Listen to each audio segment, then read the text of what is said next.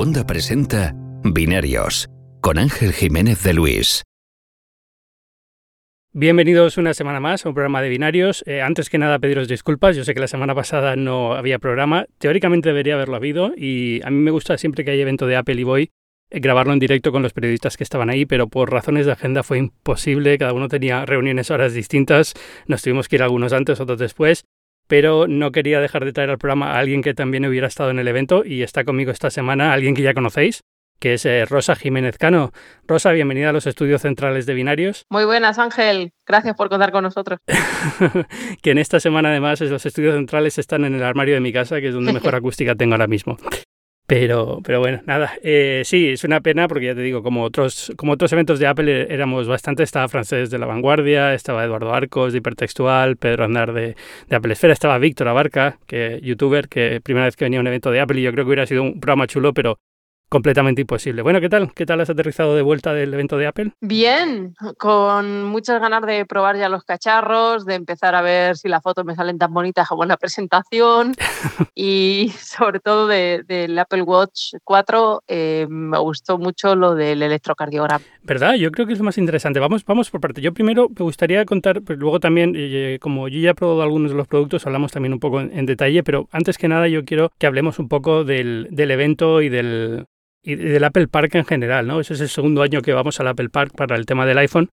Y, bueno, eh, quería saber un poco qué te pareció, cuál fue tu impresión del, del sitio, del Apple Park en el año 2. pues en un año se ha notado bastante el cambio. Si te acuerdas, el año pasado estaba todavía ahí, olía estiércol, había muchos jardineros por allí.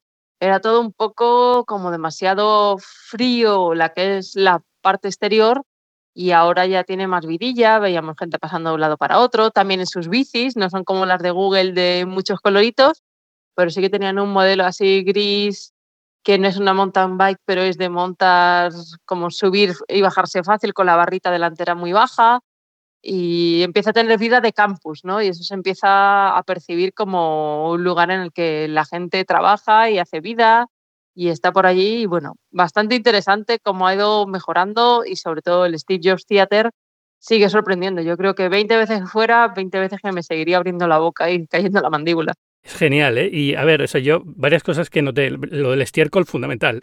estiércol, lo cual ya es un, es un plus increíble una presentación. pero, pero, y que estaba más verde, evidentemente. Las bicicletas es curioso, porque también me fijé, son muy bonitas. Son como, sí, son gris plateado, ¿no? no muy plateado, pero bueno. O sea, no percibirías que son de un campus, pero cuando empiezas a ver muchas iguales es como, ah, estas son las de Apple. Sí, y tienen una pinta fantástica, pero no nos dejaron montarnos en ninguna, lo, intentamos. Liability, liability, ya me... sí, eso es lo que dicen, yo no me lo creo, pero bueno. Y, y luego es que no, pude averiguar qué marca eran, porque también intenté, se ve que los ha fabricado alguien en plan masivo, pero no sé si son de alguna marca conocida o no, pero bueno, tiene una pinta de ser. Tú has montado las de Google, ¿no? Creo recordar. Sí, ¿quién no ha montado en esa? Yo lo recuerdo con pavor, porque yo me monté en Google I.O. y son terribles, o sea, son muy duras, y los cambios fan fatal. Te apetece poner las redines casi de. Ay, ay, ay, ay. Claro, bueno, yo creo que es porque están también muy, muy machacadas ya, ¿no? Los deben usar, los deben usar en plan a lo bestia y, claro, después de años ahí están un poco, te puede tocar una buena o te puede tocar una mala, pero las de Apple están todas nuevecitas y probablemente súper bien engrasadas y tenían una pinta fantástica. Eh, otra cosa que me di cuenta, eh, la música, habían puesto altavoces fuera y entonces había música ambiental y era como entrar en el cielo, ¿no? Había una música así muy calmante cuando subías al Apple Park y veías ahí el, el teatro Steve Jobs y era un poco como, Dios mío, ¿dónde me he metido, no? Fue bastante curioso. Sí, happy, happy. Y además era como, ¿será que van a presentar un altavoz nuevo? ¿Qué quieren decir con esto? Mm. Entonces ya empieza el juego ¿no? De, darle vueltas a las cosas y comerte un poco la cabeza, que es también parte de, del universo Apple, ¿no? te tienen todo el rato pensando de hacia dónde van a ir, ¿no? Te, te ayudan un poco a pensar cómo piensan ellos y yo creo que mm. eso tiene su gracia, pero al mismo tiempo también empiezas tú que, ¿esto será esto? ¿Qué querrá decir? Mm. Mm. ¿Pudiste ir luego al, edificio principal, al círculo? Sí, el siguiente día estuvimos, se supone que es secreto. entiendo que era secreto los días en los que estaba pasando. Y ahora ya no, pero a, mí, me sorprendió. Eso sí, no, no nos dejaron sacar fotos. Eso sí que no podíamos sacar fotos. Pero es, el edificio es la leche, es increíble y es enorme. O sea, Sí. En los, en los coches para dar la vuelta hasta la entrada, era como, no, esto no acaba nunca el círculo este. Sí, sí, sí. Yo creo que estuve en el sector 8, porque son así como, como si fueran que le pegan cortes a una pizza, ¿no? Sí. ¿Sabes? lo más simpático que me dijeron, que no, no lo sabía, es que para orientarse eh, vale el icono de fotos. Todos los sectores tienen un color asignado y el, el icono de fotos en el, en el iOS, que son como ocho segmentos de colorines, los colores corresponden con los sectores, con lo cual si, si quieres saber, estoy en el sector rojo y tengo que ir al sector verde, ¿cuánto, ¿qué tengo que hacer? ¿Tengo que cruzar por debajo o puedo ir andando? Lo miras en el, en el icono de, de, fotos y sabes. Qué bueno. Es, me pareció muy, muy curioso. Muy Apple. Sí, todo muy Apple. Oye, eh, el evento en sí, ¿qué te pareció? Me gustó mucho. Me sorprende que Apple sigue teniendo su propia teatralidad, ¿no? De primero el pasado, el presente y el futuro, es como así es lo que hemos hecho, así es como nos ha ido, esto es lo que hay y esto es lo que puedes hacer con ello. Y siempre es esto lo que puedes hacer con ello, es ya la sensación de lo quiero, lo quiero, lo quiero. O sea, su narrativa sigue siendo impecable y sigue teniendo una magia especial en cómo se cuentan, en cómo son. La entrada siempre cómica, ya nos hemos acostumbrado a eso. Y poco a poco también se ha ido borrando el One More Thing. ¿No? De estábamos acostumbrados siempre a ese momento y yo creo que a los periodistas nos traía súper locos, especialmente los que tenemos, que dependemos un poco de edición en papel, que siempre es eh, nueve horas de diferencia, en España ya es casi el cierre y estás como, ay, ay, ay, que todo el mundo lo va a llevar mm. y yo voy a hacer aquí el ridículo y no voy a llevar la cosa nueva. Y yo creo que en eso también han dejado un poco de lado la parte, bueno, del legado de Apple, de cómo era, o sea, no quiero decir Steve Jobs porque era como un clásico de la casa más que del mismo, ¿no? Lo de la magia de One More Thing. Hmm. Pero creo que mediáticamente es más estructurado y con un mensaje más directo. El primero fue el reloj, después fue el iPhone, que es su, el, el gran aparato alrededor del que gira todo. Y bastante clásico en el sentido de o sea, una de las cosas que me gusta de Apple, que no tiene tanto que ver con este evento en concreto, es que hasta que no lo tienen seguro no lo sacan. Entonces, ni están hablando de coches sin conductor, ni nos están hablando de gafas de realidad aumentada, ni están, se han tomado su tiempo para hacer el altavoz y ahora ya lo están potenciando y va a hablar en español. Pero lo hacen siempre cuando llegan, llegan muy bien. Puede que lleguen los últimos, pero llegan con algo redondo. ¿no? Con Google muchas veces tienes la sensación de ser tú el beta tester y que crean algo y va a desaparecer. Se está viendo ahora con Inbox, con la aplicación de mucha gente de correo que le gustaba. Ah, no, pues lo cierro. Es verdad que la han, matado esta semana, sí. Exacto. Entonces es como te sientes muy beta tester tú y aquí sabes que son productos con un recorrido, con un respaldo y con un, bueno, un pensamiento por debajo, ¿no? Una filosofía y son una pieza dentro de su engranaje, no son cosas así sueltas de tira y a ver dónde llegas, sino que tienen un sentido y forman parte de un círculo perfecto en el que tú te vas a sentir muy a gusto porque todo encaja. Ya, yo creo que los altavoces para mí es eh, el ejemplo perfecto. Luego hablamos del contraejemplo, que es que, por ejemplo, AirPower lo han anunciado y no estaba en ningún sitio ahí, ni en Seguimos esperando. Pasó un poquito también con el altavoz, ¿no? Sí, ha, pasado con algunas cosas. Los, los AirPods tardaron también en llegar más de lo que se esperaba. Eh, el iPhone blanco yo creo que es el, el, iPhone 5 blanco, yo creo el 4 blanco, fue un poco el producto estrella de esto, ¿no? Que lo anunciaron y tardó un año en llegar a las tiendas porque al final no conseguían fabricarlo. Esto, este, el, Power parece lo mismo, ¿no? Que lo anunciaron, parecía que lo tenían todo ya preparado y al final pues eh, siguen teniendo problemas. Eh, los rumores dicen que es por calentamiento, que no consiguen, no consiguen disipar el calor lo suficientemente bien que genera la inducción y, y no quieren poner ventiladores y entonces dicen que no quieren sacarlo hasta que no esté listo. Pero bueno, Queda feo porque lo anunciaron el año pasado, seguimos sin saber nada, en la web prácticamente ha desaparecido. Yo no diría que no se lo carguen directamente en algún punto del futuro, pero bueno, ahí, es eso. Pero es verdad que el altavoz, por ejemplo, cuando lo ves ahora, después de toda la locura de altavoces que hemos tenido en los últimos dos años, ya no parece el que ha llegado el último, parece el que es más sólido, porque Google sí tiene el Home, ya está aquí en España, pero no está teniendo un éxito brutal, está todavía como muy en pañales. Alexa es el, yo diría que en Estados Unidos sí funciona muy bien, pero aquí todavía no hay nada. Y entonces ahora Apple es como la que dice, bueno, pues yo lancé esto centrándome en la música, sigue siendo esto centrado en la música, tiene otras cosas, ahora que llega Shortcuts en, en iOS puede hacer más cosas Siri, empieza a verse un poco la jugada y ahí es donde te das cuenta de la cantidad de trabajo que se pone en esto y que no es... y que, lo de Apple no es... Eh, el secreto de Apple no es lanzar una cosa que sea muy buena, es lanzar algo, si es bueno, perfecto, pero si no, seguir insistiendo, insistiendo, insistiendo. No pierden el esfuerzo, ¿no? Es como un maratón. Y el reloj pasa lo mismo. Yo creo que el Apple Watch es la clara prueba de esto, ¿no? Que salió un poco como perdido en qué era, quién lo iba a usar, para qué, y año tras año tras año al final tienes lo que ha salido este año, el Apple Watch Series 4, que es una pasada. Sí, ya están cerrando muy, muy, muy, muy bien cada uno de los productos. Y volviendo un poco al altavoz, sí que me gustó, han tardado en que llegue el español, vale, pero ha llegado entendiéndonos. Yo creo que Siri le cuesta aprender idiomas y se, el ir desarrollando su inteligencia, pero cuando lo hace, lo hace menos mecánica, digamos, más natural que los otros asistentes, ¿no? De Alexa todavía le siguen constando algunas cosas. Me da miedo haber dicho Alexa porque es lo que tengo en casa. Y a ver si se va a poner a hablar ahora porque he dicho el nombre. Hay veces que se mete en la conversación, no. Pero no, como no entiende español, solo se habrá encendido, ¿sabes? Puesto en modo atención y mientras siga en español no, hay problema de que nos interrumpa, exacto. Eh, Google yo creo que con el altavoz lo saca de nuevo primero, pero no sabes bien qué puedes hacer y qué no puedes hacer. Es más, o sea, digamos que a Google le gusta que tú te manches las manos de grasa y arregles tú la bici. Entonces es como que tienes que explorar, tienes que jugar y tienes que buscarte tú la vida. Apple no te pone un manual de instrucciones y sin embargo sabes usarlo. Yo creo que para eso es mucho más profundo cómo nos conocen a los humanos, cómo nos comportamos para que las experiencias sean la interacción humano-máquina sea mucho más natural. Y eso creo que marca una diferencia.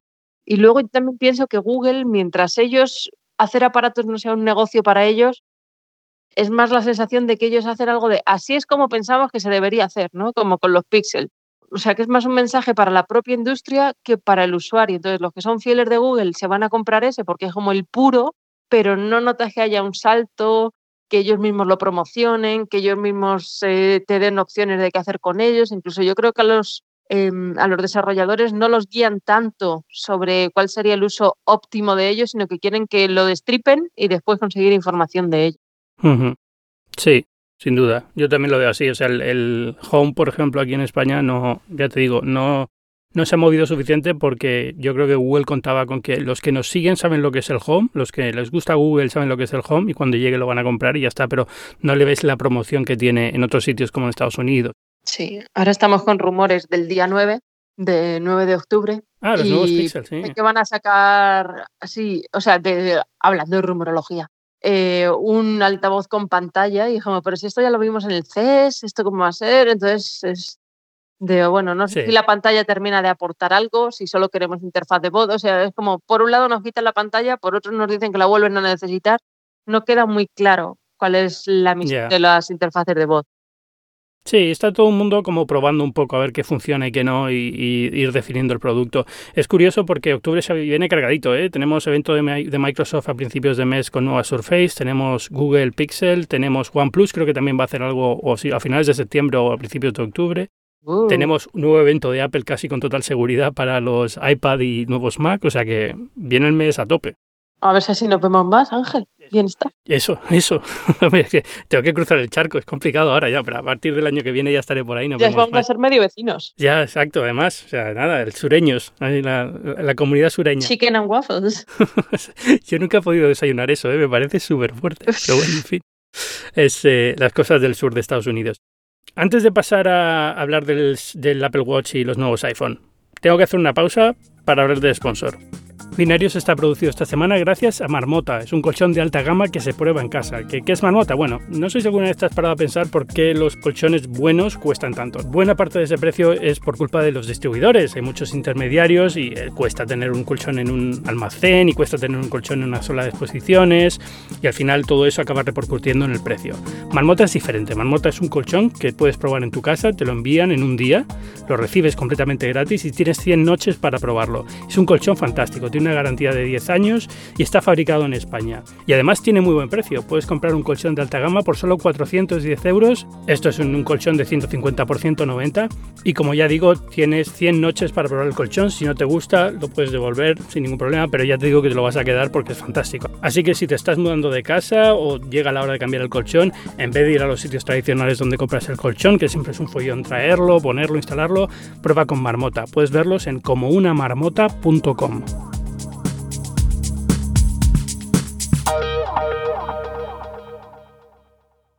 ¿Qué sensación te dio? El, no sé, vamos a empezar por el, yo creo por el orden, ¿no? Porque el orden yo creo que marca un poco para mí lo que era importante en esta, en esta conferencia y el Apple Watch era lo importante en esta conferencia, casi más que el iPhone. Y eso que el iPhone es el producto estrella de Apple, ¿no? Pero, pero yo creo que los cambios más grandes y lo más transformativo ha sido el, Watch. Sí, eh, en realidad es eso. Pensaríamos todos que lo súper importante es, como estamos acostumbrados, el iPhone y sin embargo lo que ha terminado teniendo más hype, más sensación de, de cambio profundo, de haberle metido mucho trabajo fue el reloj.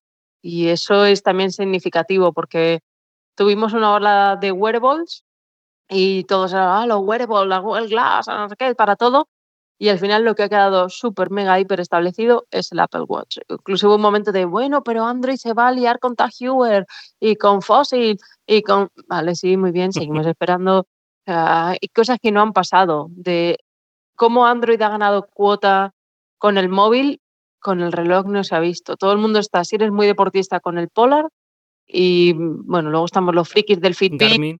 exacto, Garmin, Polar, los friquillos del Fitbit, que es mucho más low level, pero la parte social está muy bien resuelta y quizá la simplicidad de hacer muy pocas cosas muy bien.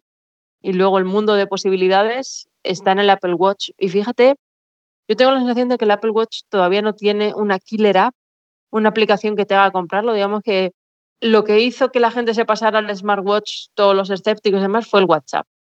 De, al final WhatsApp se convirtió en el estándar y en lo que todos usaban para poder eh, comunicarse y todo el mundo lo tuvo. Entonces, bueno, pues creció mucho la tasa de adopción, ya que todavía no hay una aplicación que te haga querer tenerlo. Quizá esto del electrocardiograma pueda serlo, porque al final todo el mundo tiene un familiar o tiene un miedo o tiene la sensación de que quieres conocerte mejor.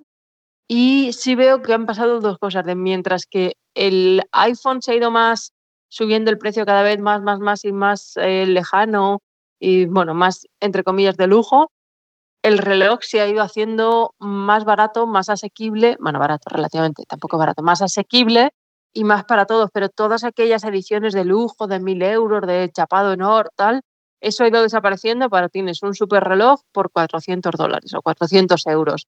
Entonces, yo siento que sí que se va a ir democratizando más. Y luego, cómo han resuelto lo de las notificaciones en los bordes es maravilloso. cómo han aprovechado la pantalla, wow. Sí, el diseño es fantástico. Yo he estado probándolo esta semana, ya ha salido la review y demás, y me, encanta. O sea, para mí es el producto de, este evento, porque está súper bien diseñado. Ha sido el primer cambio de imagen y le ha sentado muy bien, ¿no? El cambio de diseño. Para mí es un producto mucho más sólido que cuando salió. Y lo que has dicho me parece muy inteligente, que es que el, eh, la killer app del watch va a ser conocerte a ti mismo. Es decir, cuanto más cosas pongan de estos datos los podemos saber de ti y tú no los sabías y te los puedan ofrecer como algo interesante y además te los puedan ofrecer de forma segura comparado con lo que hace Google, ¿no? De privacidad y demás, eh, yo creo que ahí Apple tiene una, una, fuerza muy grande y por eso yo creo que funciona muy bien para temas de deporte, ¿no? Es donde más se está viendo el Apple Watch. La gente al final está cayendo en el Apple Watch, sobre todo pues runners, cosas así, que bueno, en vez de tener el Garmin ya que tengo el iPhone, pongo el Apple Watch y también me sirve para notificaciones o está mejor integrado con Apple Pay. El electrocardiograma, lo único que pasa es que todavía no está disponible, ni siquiera en las unidades de demo, ni, siquiera las de Estados Unidos. Hasta finales de año no llega. Pero, pero bastante bien. Aquí en España, además, es el primero que llega con conexión celular, que yo, sinceramente. Un puntito rojo, por fin. pero bueno, por fin ahora es un arito rojo, no un puntito rojo que queda mucho más discreto. Yo, yo, en general eso tampoco lo veo como muy rompedor, es decir, yo no se lo recomendaría, sobre todo porque te va a costar 10 euros más al mes o no sé si 5 euros más al mes lo que te cobre la operadora. Em, pero, pero como que la utilidad es muy, muy pequeña, salvo casos muy concretos, pues si, si corres maratones y tienes que dejar el teléfono en casa o estás entrenando y nunca puedes llevar el teléfono o haces deportes acuáticos y sabes que no vas a tener cerca el, teléfono nunca, pues a lo mejor sí, pero en general si no, el, Apple Watch y llevar el, móvil al bolsillo es mejor solución y te ahorras 100 euros, creo que es la diferencia de, precio. Al final, al año, ¿no? Sí, sí, al final es... Eh, y yo, yo creo que el, Apple Watch Series 4 normal está fantásticamente bien. Como siempre, si tienes un Series 3, a lo mejor no merece la pena dar el salto y pasarte al 4, porque el Series 3 sigue funcionando muy bien. Con WatchOS 5 ahora, el nuevo sistema operativo, pues tiene muchas de las cosas que llegan nuevas. Pero, pero está, vamos, eh, yo estoy encantado y la nueva pantalla es que es espectacular lo grande que es, las nuevas complicaciones, eso son la leche, ¿no? Ver, ver tanta información en la pantalla. O sea que yo creo que ahí tiene un producto que a partir de ahora, poco que vayan cada año subiendo prestaciones y demás, va a quedarse como, está ya, digamos, como el único wearable que realmente tiene un mercado, ¿no? Creo que Samsung tiene algo, pero como tú dices, Google está parada. Y está parada porque no hay mucho que puedan hacer desde el lado del software. Qualcomm no ha sacado nuevos procesadores, con lo cual todos los relojes siguen usando la misma tecnología que hace tres años. Es un poco raro. Sí, y no han ido, o sea, al principio fue, wow, ya es esférico.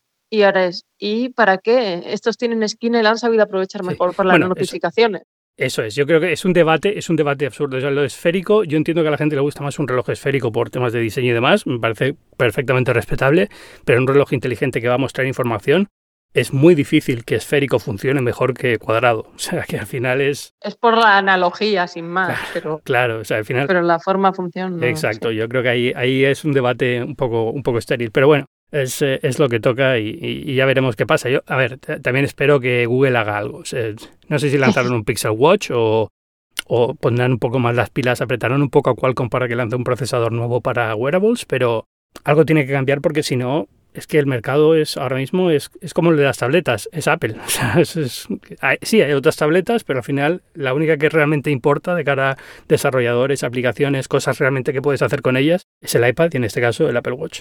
Y yo creo que eso sí que preocupa un poco también a, a los fabricantes que han uh, confiado en ellos, ¿no? Eh, como que se han banalizado un poco marcas entrando en el mundo tech y han visto que no tiene eco por no tener estrategia propia. Eh, te vas con un partner, empiezas a, y ahora, o sea, Michael Kors también tenía. Sí. O sea, cuando Apple se puso en luxury, Google quiso meterse en luxury, Apple puede decir ya pasó del luxury, pero los otros tienen unos acuerdos y al final también dices, toda la gente que se haya comprado eso, ¿ahora qué?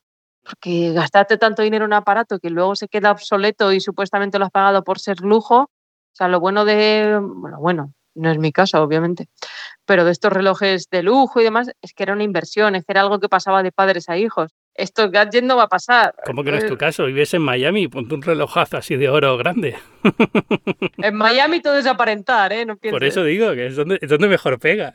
Sí, todo lo dorado ahí gusta. Bueno, el iPhone, ¿qué te parece? Me encanta. Hablamos del X, del 10S, ¿no? No más, más que del 10R. Sí. sí, mira, el R me gustó que, en, a ver, no me matéis, me parece un gran entry level dentro del universo Apple, Uh -huh. porque salvo por la doble cámara, percibo que tiene todo lo que tiene el nuevo. Mm. No sentí que hubiera un gran escalón por debajo o que no, me pareció, vamos. Y luego la grabación de vídeo en general de todos, eh, a, a ver, confesión, a mí nunca me quedan las cosas igual que a ellos cuando hacen fotos y vídeos, ¿eh? No pensé.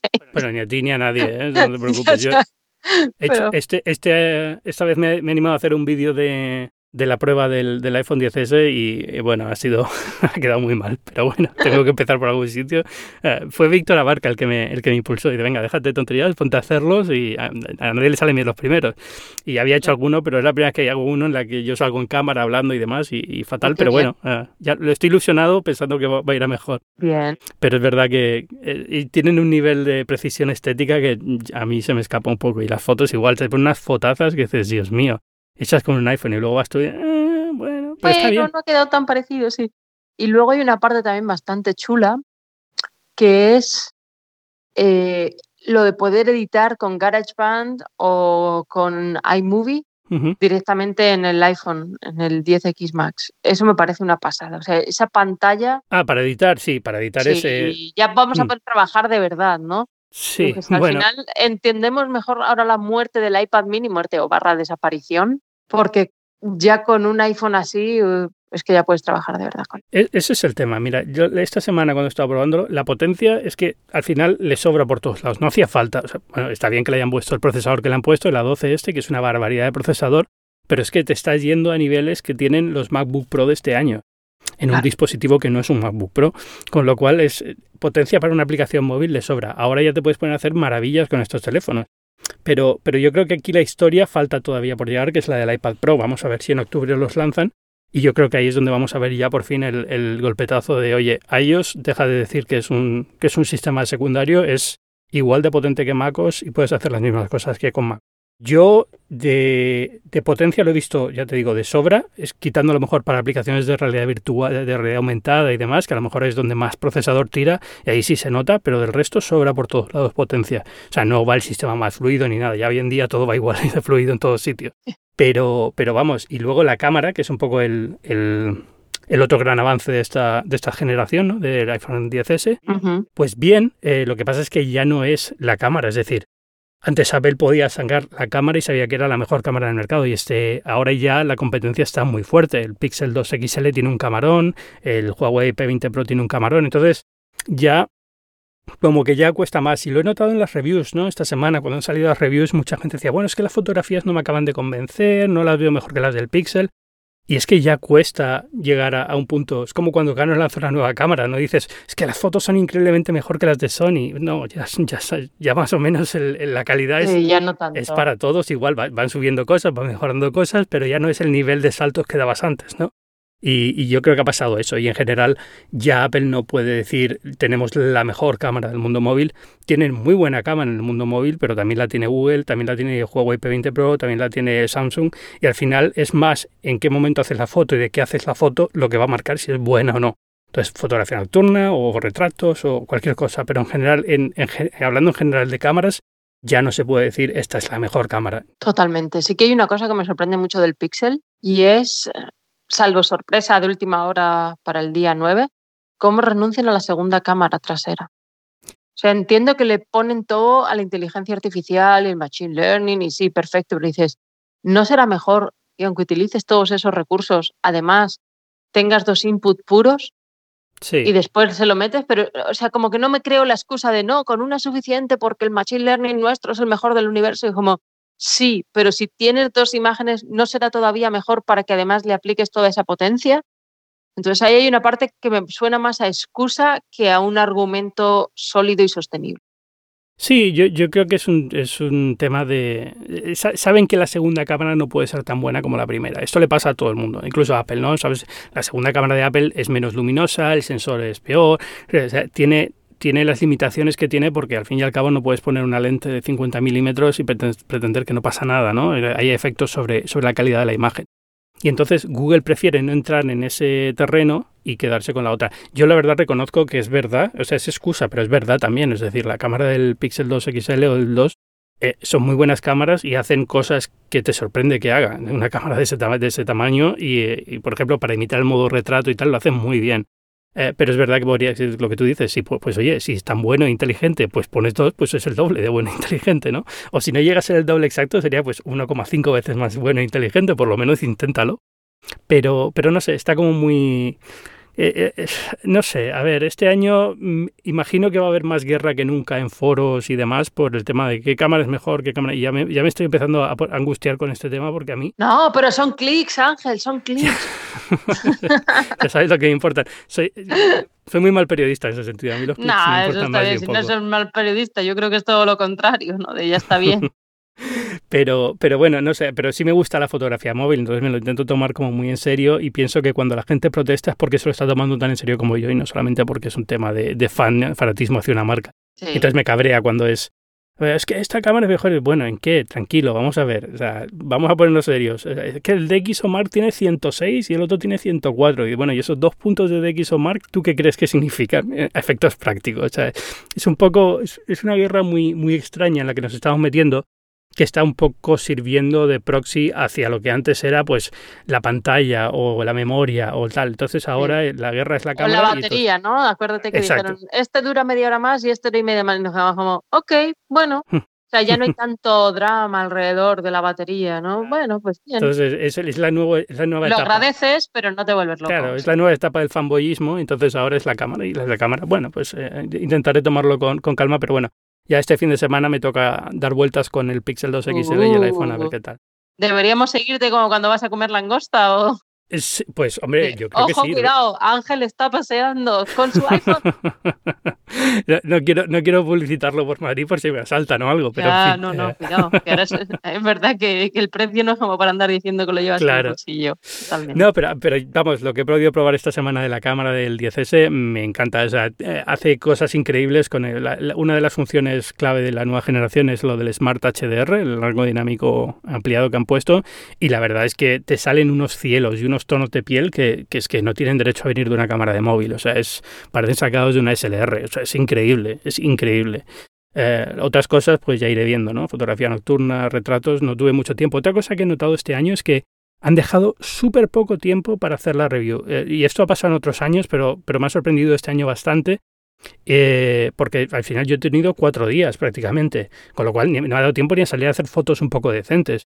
Y he notado en otras reviews lo mismo, las fotos no están a la altura. De hecho, Austin Mann, que suele hacer reviews de la cámara del iPhone exclusivas, que eran, son muy buenas todos los años, este año no ha llegado a tiempo para publicarla y Phil Schiller estuvo tuiteando la, la, página de Flickr donde iba subiendo las fotos que estaban sin seleccionar y sin nada, era una locura. Y de hecho ha salido mucho peor que otros años por eso.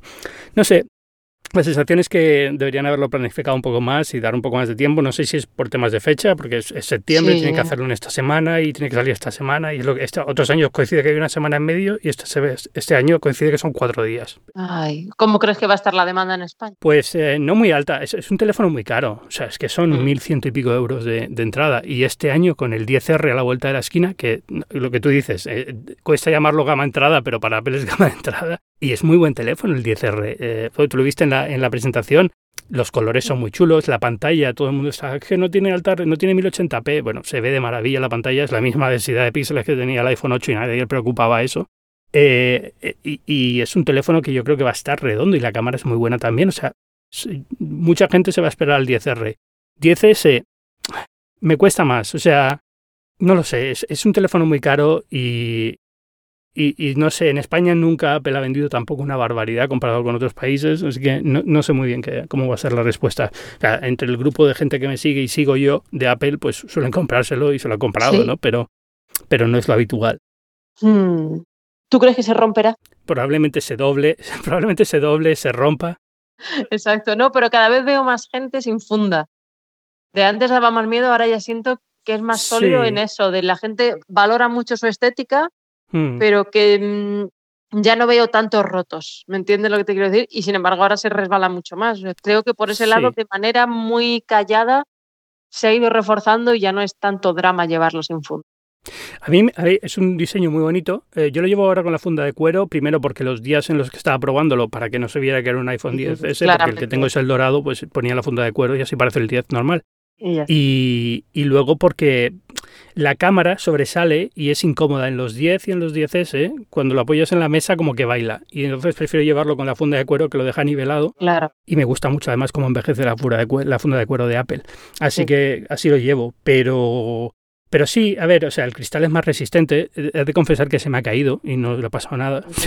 si, sirve, si, sirve, de algo, eh, la primera caída me, ha sobrevivido. Y, la, y no, ni una muesca, o sea, está fantástico. Y, no sé, eh, teóricamente es más resistente, resiste también mejor el agua. ¿no? Sí, son cada vez más resistentes. Yo creo que, y sobre todo, es un diseño muy bonito, lo que tú dices, como para tener que ocultarlo, llevarlo tal. Pero bueno, no sé, yo también, cuando ves lo que cuesta reparar una pantalla. Ya, no, no, no. Al final dices, bueno, lo, admiro en privado, en la calle lo llevo con una funda y ya está. ¿Cuánto crees que tardarán los AirPods? Pues es como lo de los AirPower. Yo esperaba que llegasen ya porque estoy desesperado por comprarme unos nuevos y ahora estoy pensando que a lo mejor no llegan hasta 2019. Mm. Porque había rumores por ahí de que van a lanzar nuevos y la fecha es 2019 y si no si la funda de AirPower no va a estar y este producto va a estar muy enlazado con la funda de AirPower imagino que lo tenían pensada para lanzar al mismo tiempo, no sé, si no los presentan en el evento de octubre de, del iPad, yo ya doy por seguro que se van a 2019, lo cual me fastidia una barbaridad porque es que. Oye, pero esto de 20 de octubre, ¿cuándo es? Que, lo estamos dando por hecho. No, no, no, bueno, yo lo estoy dando por hecho, pero lo estoy dando por hecho porque es que les queda un montón de cosas por presentar. Es que queda los nuevos iPad Pro, nuevos Mac, el Mac Mini que se rumoreaba, nuevos iMac, hay, oh. todavía bastantes cosas por presentar que merecen un evento aparte. Entonces, sí, ojalá, pero hay veces que nos sorprenden de de repente lo ponen en la tienda y ya está.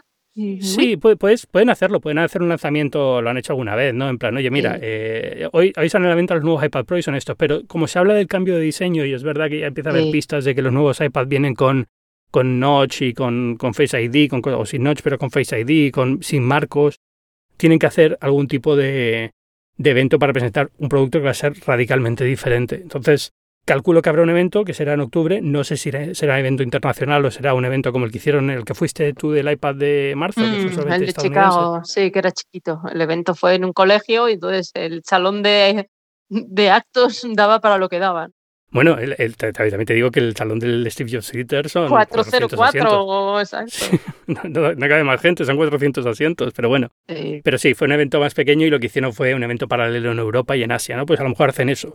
Pero, mm. pero... Y también había mucha gente del mundo educativo. Sí. De, pues recuerdo que estaba con un periodista que tenía una revista en países nórdicos sobre educación. O sea, como que el tono también fue muy distinto, ¿no? Ahí se salieron un poco de lo habitual. Sí, no, yo para este me lo imagino más de los eventos tradicionales de Apple, porque al fin y al cabo lo que queda por anunciar es toda informática y tabletas y demás, pero, pero bueno, que puede ser un evento que no sea en el Apple Park o en, en, plan prensa internacional, todo en un mismo sitio, sino más repartido. Pero que hay uno, yo diría que hay alta probabilidad de que haya alguno, ¿eh? A lo mejor soy yo que es que quiero el iPad. No, ojalá, y así nos vemos. bueno, suponiendo que me lleven, no sabemos. Sí, hombre, sí. pero, pero bueno, no sé, ya te digo, todo apunta a octubre y no me sorprendería nada. Y de hecho casi lo estoy esperando. O sea que, aunque solo sea por eso, voy a hacer campaña yo personalmente, pero, pero creo que sí que habrá evento. Y no sé, nada más. Eh, ¿Algo más que quieras comentar? Tengo ganas de estar jugueteando con los cacharros. No he podido más allá del ratito de cuando salimos del Steve Jobs Theater y nos tiramos como locos. Sí. Y mira, ahí sí que hubo una cosa que me gustó y era que tanto Johnny Ive como Tim Cook estuvieron allí con toda naturalidad con la gente, comentando, hablando. Bueno, había un poco de remolino a su alrededor, pero no es una cosa eh, que quede poco natural o que la gente se ponga súper loca, sino los directivos de Apple se mueven allí con la gente, preguntan. Me gusta ese momento en el que se acercan y tienen como el primer veredicto fuera de su entorno más íntimo. Eh, íntimo en el sentido laboral, ¿no? De ellos seguro que en casa al llegar no cuentan nada. No, cariño, yo estoy en una fábrica de chorizos. No, no hacen de verdad. Y, esa, esa manera de, abrir su casa y de querer saber tus opiniones me parece muy positiva y en estos tiempos también de poner tantas, pues que si NDAs, que si barreras tal, hmm. el que Apple sea así de cercana y es muy la sensación de te invito a mi casa. Sí, y, no tiene una actitud muy snob eh, en ningún momento. Yo creo que Tim Cook, eh, Johnny Ive y toda esta gente pueden ser tímidos, que muchas veces son ejecutivos que son muy tímidos. Si no están en un evento controlado en el que tienen saben dónde están las cosas. pero para eso está Phil Schiller, ¿no? Que es como mucho Claro, ese es, más extrovertido, pero en general es gente que no tiene problema ninguno en hablar contigo de tú a tú, como, bueno, pues ¿qué te parece el producto? ¿Te gusta? No sé qué. Hombre, siempre me hace gracia las fotos en las que siempre aparecen fotos como de, de Tim Cook y Johnny Ive viendo el teléfono como si lo vieran por primera vez. Pero tío, si habéis estado viendo este teléfono un año. esta gente que está aquí todo el día, ¿no? claro, o sea, no te puede pillar por sorpresa el iPhone 10 a estas alturas, ¿no? Pero, pero, pero lo, lo, tiene así en la mano como, mira, mira qué pasada. ¿no? Y como, pues, si vosotros todavía habéis estado en reuniones durante todo el último año viendo este teléfono. Pero, pero está muy bien, la verdad es que siempre, siempre es bueno tenerlos. Y la zona de demo de este año mucho mejor que la del año pasado. Había muchísimas, eh, las mismas mesas, pero mejor organizadas y dispositivos suficientes como para que voy a, voy a, protestar por todos los del vídeo, ¿no? Los, los que graban vídeo en estos eventos porque cogen un dispositivo y están media hora con el dispositivo, no puedes verlo tú hasta que acaba. Pero este año ha sido más fácil conseguir eh, acceso a uno. Sí, había muchos más, yo creo, y no sé. Hmm, sí, no, puede, que hubiera más, puede que hubiera más unidades, pero desde luego las mesas estaban mejor posicionadas y como que repartía más la cantidad de gente que había en, en torno a los dispositivos. Sí, la distribución estaba mucho mejor pensada, eso es cierto. Sí. Bueno, aprendiendo, oye, al final nos escuchan cuando lo lloriqueamos. Sí, sí, ojalá. Ojalá. Bueno, Rosa, oye, muchísimas gracias por venir esta semana a Binarios. Eh, Rosa Jiménez Cano, eh, te puede leer, por supuesto, como siempre, en El País. Eh, te pueden leer en Twitter, en arroba petecin. Exacto. Y en Venture City ahora, ¿no? ¿Qué tal? Aquí estoy, pues muy bien. Estamos aquí construyendo cosas en Miami. Sí. Y a ver qué tal nos va, pero con mucha ilusión. Aquí queda mucho por hacer, pero hay mucho optimismo, hay ganas de que pasen cosas. Eh, hay como que el sector público está ayudando a que vengan más empresas y más startups, el privado obviamente también, la universidad también se está volcando, la localización geográfica con permiso de los huracanes es también súper especial como puerta de entrada a América Latina, Estados Unidos y Europa, así que bastante optimista. Eh, Venture City, para los que nos están escuchando y no los conocen, eh, ¿quieres comentarte un poco lo que son? Pues somos un fondo de inversión pero un poco más majetes que, lo habitual que puede pensar uno cuando piensa en un fondo de inversión. Sin corbata. E impulsamos startups, exacto, sí. Yo sigo con mis playeras a todas partes. Es un fondo de 100 millones de dólares que lo que busca es impulsar startups de gran crecimiento, pero sobre todo que vengan de hubs emergentes. Y la aceleradora es un poco parecida, lo que tenemos es una ayuda inicial de 20.000 dólares que seguramente pronto cambiemos para que sea mucho más atractivo, pero no lo puedo decir. Mm, ahí me quedo. y es un proceso de aceleración de desde tres meses hasta 18. Tomamos un 1% mes a mes, así que por ese lado no es nada abusivo en cuanto al stock. Sí. Y lo que hacemos es, buscamos startups que mes a mes tengan un crecimiento de dos dígitos, que tengan ya seis meses de vida, no esto de venir con el PowerPoint y una idea como que no es lo nuestro. Y lo que queremos es ayudarles en ese momento en el que quieren ir más allá de su ciudad, que quieren llegar a otros hubs, pues eh, esa aceleración sería muy la parte growth. De entre la serie semilla y la serie A, ahí estaríamos para dar un buen empujón. Muy bien, pues eh, nada, si alguien que está escuchando tiene una startup con esas características. O si está por Miami y necesita un sitio donde trabajar, le acogemos en nuestro campus también felices. Ah, pues muy bien. A ver, vamos a montar las oficinas de Wanda ahí en, Miami. Exactamente, Wanda Miami. Pues muchísimas gracias por estar una semana más aquí, Rosa. Un abrazo. Un abrazo, chao. Y gracias a los que nos estáis escuchando, ya os recuerdo que yo soy Ángel Jiménez de Luis. Eh, podéis leerme en las páginas web del mundo, en elmundo.es. Podéis leerme en la web de este programa, que es binarios.fm. Y formo parte de Cuonda, que es una comunidad de podcasts independientes en español. Si quieres saber más sobre esta red y los podcasts que forman parte de ella, ya sabes dónde ir, es www.cuonda.com. Y nos vemos la semana que viene. Adiós.